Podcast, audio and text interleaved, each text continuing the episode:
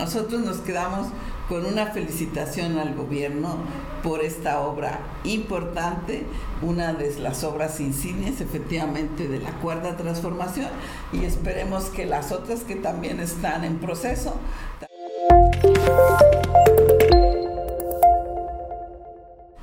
Amigas, amigos de Querétaro, de verdad, me da mucho gusto saludarlos de nueva cuenta. Bueno, pues esta semana, el lunes, tuvimos la inauguración del aeropuerto Felipe Ángeles este, que pues lo que trajo como entre otras cosas como consecuencia fue que se incrementara el encono. Porque ahí tenemos opositores que se recargaron totalmente en el asunto y se lanzaron con todo para estar contra esta obra. Entonces, pues ahí tenemos que están los dos bandos. Uno que dice que qué bueno que se inauguró, que es una obra insignia de la cuarta transformación, que va a ser un ejemplo este, del trabajo y de que se cumple con las promesas que se hacen y hasta en las fechas en que se prometió que estaría, estuvo, que realmente es un logro y que pues es una felicitación para el gobierno. Por la otra, tenemos los que dicen que no es así, que es un aeropuerto guajolotero, como dijo la señora Denise Dresser, ¿verdad? Entonces, bueno, ahí tenemos a los dos bandos. Unos por un lado con que qué bien está y los otros señalando lo que no está bien.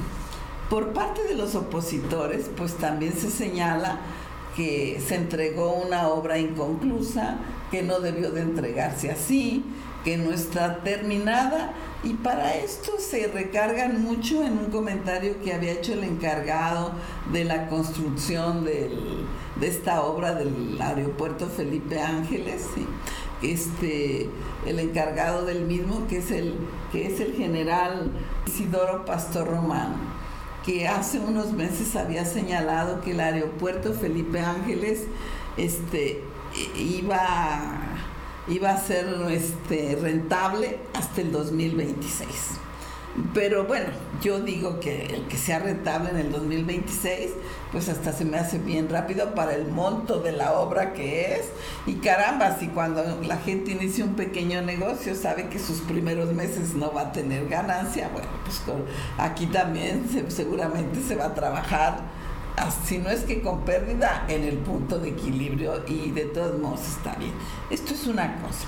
Esa es una parte. La otra parte que también se señaló por parte de los opositores, incluso algunos periódicos señalaron la opacidad en la asignación de las obras, señalaron por ahí que se habían revisado facturas y que se había eh, y que en esas facturas que se revisaron pues no había habido la licitación correspondiente, que se habían hecho asignaciones directas y, eh, y otras este, de, de invitación restringida.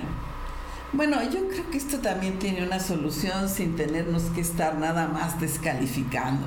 Tiene la solución de que se pidan las cuentas, de que se pida más, más información y pues además esto sí se puede pedir, todo el mundo lo puede hacer, porque en la obra pública tiene que haber rendición de cuentas y transparencia, ¿sí?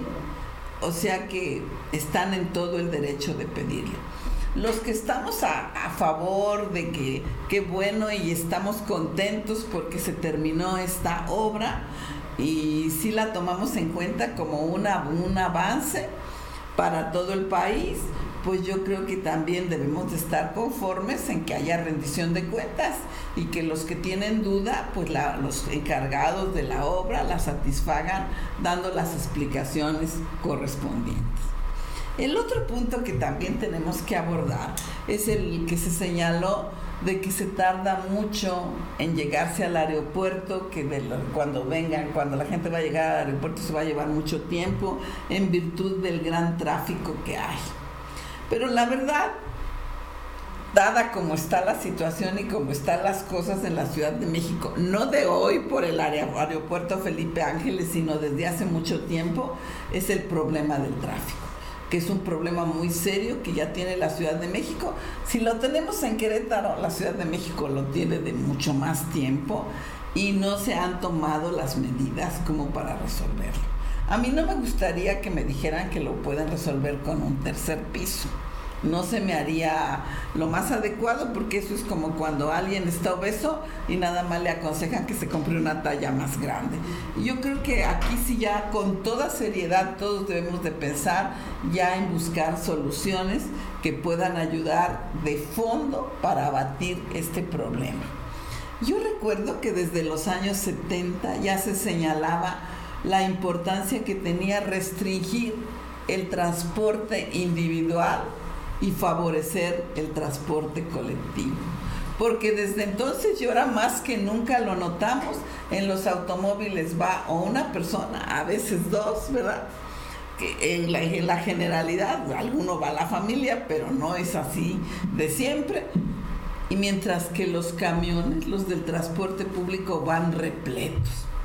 Y la gente se queja de todo el tiempo que tiene que estar esperando este tipo de transporte. Yo creo que ya llegó el momento de tomar este tipo de medidas serias. Y también sí creo que es insidioso de parte de los opositores que hagan notar esto como un problema del Felipe Ángeles, porque el problema está desde hace mucho en ese lugar. Así es que nosotros nos quedamos con una felicitación al gobierno por esta obra importante, una de las obras insignias efectivamente de la cuarta transformación y esperemos que las otras que también están en proceso también nos vayan dando satisfacciones.